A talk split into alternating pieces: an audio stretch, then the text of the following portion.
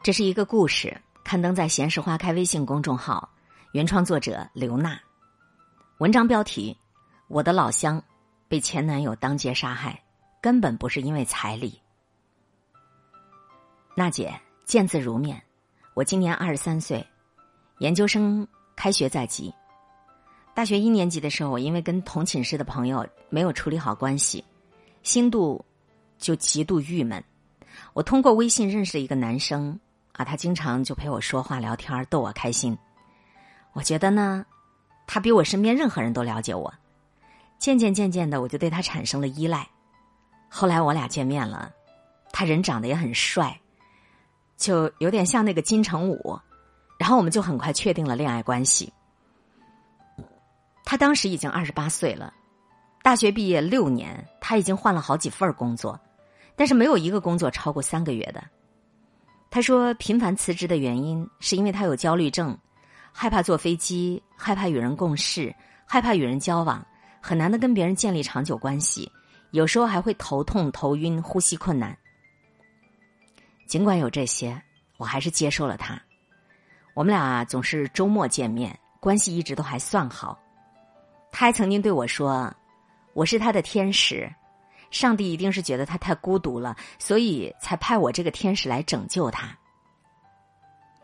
我跟他认识的第二年，他妈妈在工作岗位上突发脑溢血，加重了他的焦虑症。然后他经常带妈妈经常去医院，然后又把工作辞掉了。就从那个时候到现在，他再也没有出来工作。我也不太清楚啊，是不是因为他家里他妈妈的这个变故？总之，从那以后，他就变得有点不一样了，特别多的怀疑，总是怀疑我跟别的男生有不正常关系，经常来查看我的手机，特别惊恐于我会背叛他、离开他。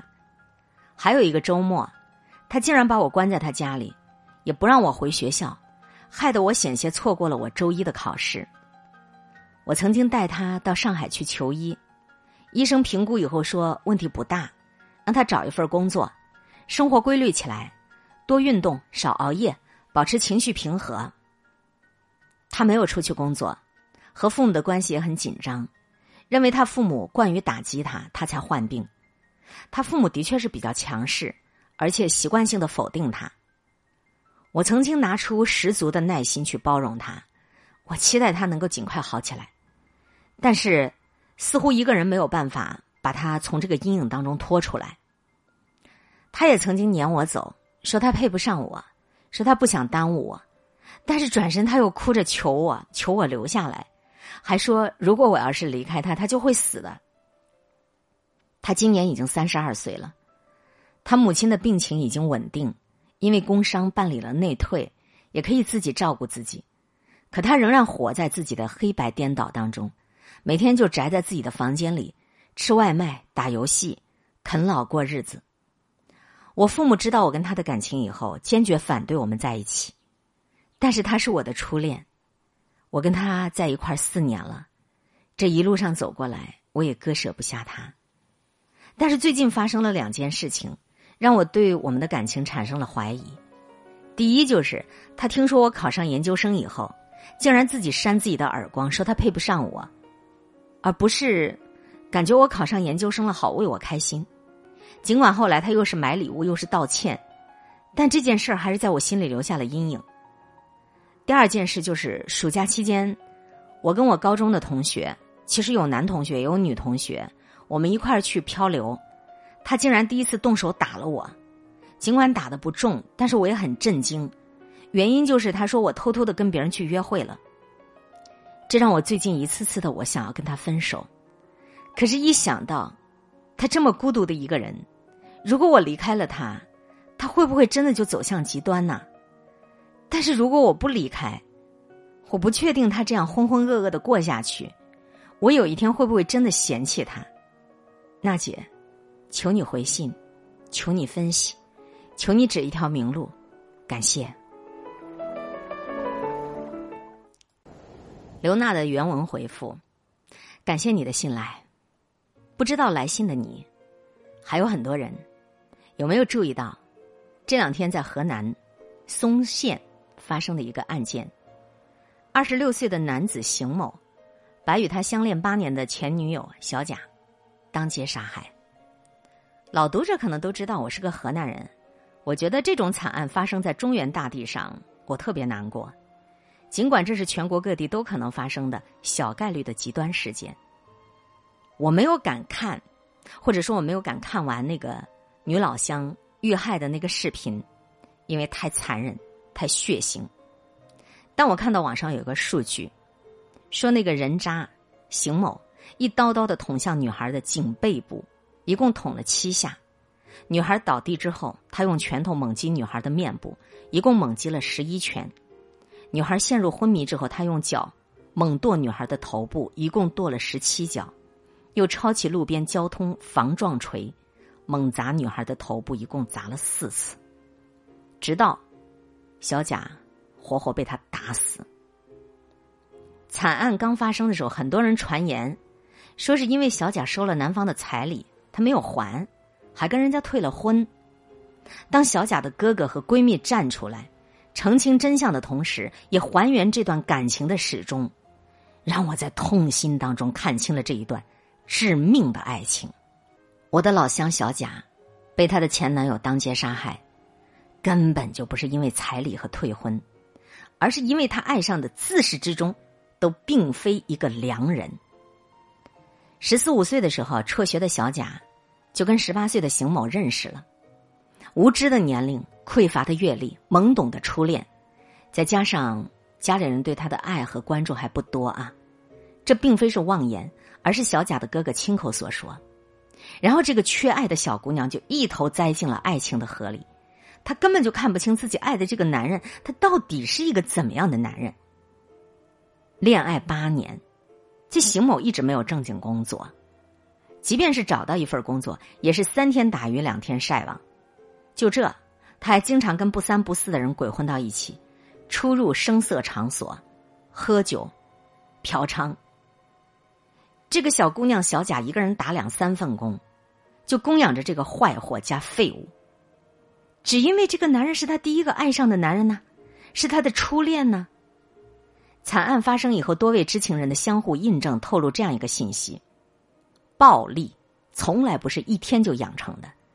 这八年来，邢某一直殴打、家暴小贾，甚至不少次是当着熟人的面亲朋好友都看不下去了，纷纷劝小贾分手。可是小贾不仅不听家里人朋友的劝，而且还在亲朋好友面前撒谎，说邢某对他如何如何好。他就像供养吸血虫的一个宿主一样，一边疼痛，一边不停的供血，一边恐惧，一边对这个恐惧上瘾。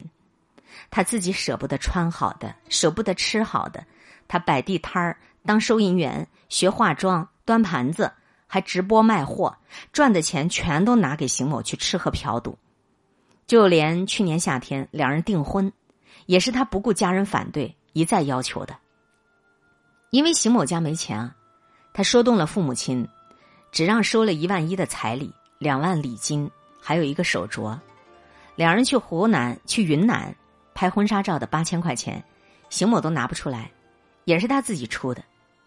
家里人说订婚这一年，小贾每天都在哭，最终实在伤透了心，选择了退婚，把礼金如数退还。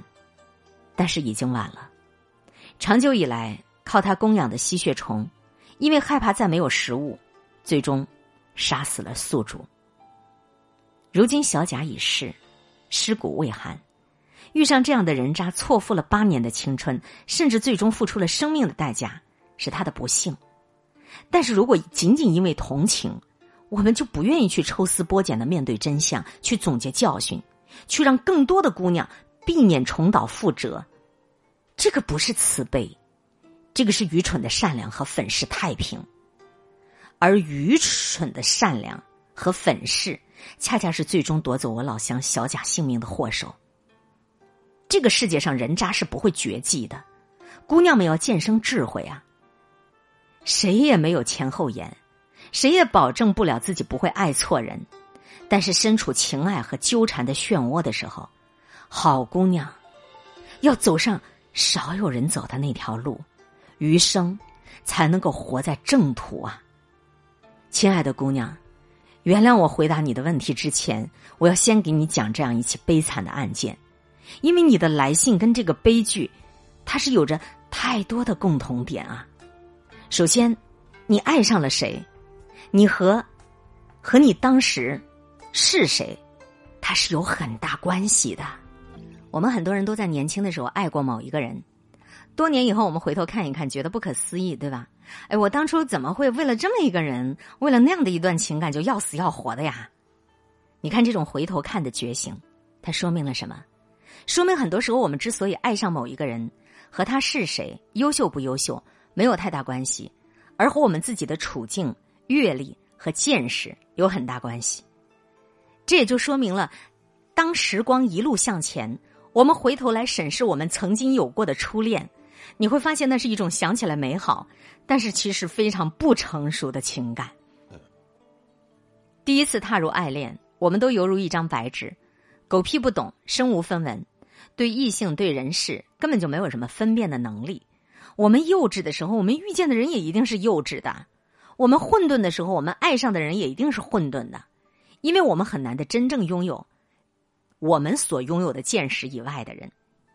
你十九岁的时候遇见这个男生，他说话好听，长相英俊，还向你袒露焦虑和脆弱。尽管你觉得他温柔体贴，但是在我这种中年妇女看来，他更像是一个又懒又坏的骗子。二十八岁了，还没有什么正经工作，还在一边诋毁自己的父母不够爱他，一边靠啃老过活，一看就是习惯推卸责任的懦夫一个。可是十九岁的时候呢，你看不见这些。就像我那个遇害的女老乡，她在十四五岁的时候遇见的人渣，大家都知道那个男的就是一坨屎，可她却说他很香一样。你爱上的是眼前的这个人吗？不是的，你爱上的是是自己的初体验，并且你把这种有一点糟糕，但因为是第一次，所以深刻的体验当做爱的本身，而且在被需要的一种自我感动里，渐渐的对人渣付出上瘾了。他需要我呀，他离了我他就不能活呀。为什么？因为你长久的付出，加上你身体对他的依赖，再加上你已经沉默的成本，给你造成了一种真爱的错觉。你认为这个就是爱，唯一的爱，纯粹的爱，就像是没有吃过东西的婴儿，在吃了第一口奶粉以后，他就认定这个就是人间最美好的美味了。真相呢？真相是什么？真相就是这并非爱，而是你在爱与痛的感受里。始终没有能够走出十九岁时候的你自己，所以你才一味的原地踏步，活在你的执念里。你要敢于像那些幼小的孩子一样，即便是脚步趔趄，也要扩大你的活动半径；即便是会坏肚子，你要尝一尝各种滋味儿，用更大的空间和更多的食材来喂养自己，来获得营养，进而看见这样的真相。什么真相？所有吃软饭的男人，最让人看不起的，不是因为他穷。我们来纵观一下这两年发生的一些一系列的惨案啊，从上海的杀妻案、泰国的杀妻案，到杭州的杀妻案，再到松县杀害前女友案，我们都会发现，举起屠刀的男人们几乎都有一个共同点：没有什么正经工作，或者说赚钱的能力，啊，不如至死还爱着他们的女人们。一个男人赚多少钱，有多少财富，这个不仅靠能力。也有出身和运气，啊，所以我们从来不歧视穷男人，啊，穷一点没关系，但是我们向来看不起又懒又穷的坏男人。人穷志不短，仍然是好汉；人穷志又短，那就是个孬种。为什么？因为他不但穷，而且他还懒得出奇，他就会越活越小，越活越渣，越活越暴力之气严重。越活越成为身边人的障碍和炸弹。你的这个男朋友患有焦虑症，这个很让人同情。但是据我了解，这个时代几乎人人都有焦虑症，只是有的人重，有的人轻。摆脱焦虑症的最好的办法，不是窝在家里头胡吃海喝打游戏啊，恰恰是有序起来，一步一步做好手头的事情，一点一滴的完成今天的目标。当自信感、获得感、荣誉感越来越多，焦虑。才会越来越小。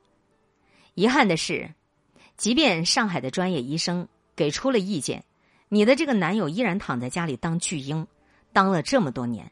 一个三十加的男人还需要父母养活，父母能够不嫌弃打击他吗？将来他的父母老了，你们在一起了，他势必要依靠你、盘剥你、压榨你。更要命的是，这种浑浑噩噩的生活已经让他活成了井底之蛙。他对于你的猜忌，对于自己的自残，对于你的殴打，都是他格局越来越小、人生越来越糟糕的例证。活得越来越差的人，他一边需要自己的伴侣给他供养，一边又在心里头严重不平衡，对于优秀的伴侣产生妒忌。这就是人性的恶意，也是亲密关系当中不容易察觉却杀伤力最大的生化武器。姑娘，你看清楚了，看清楚，他就是一滩扶不上墙的烂泥。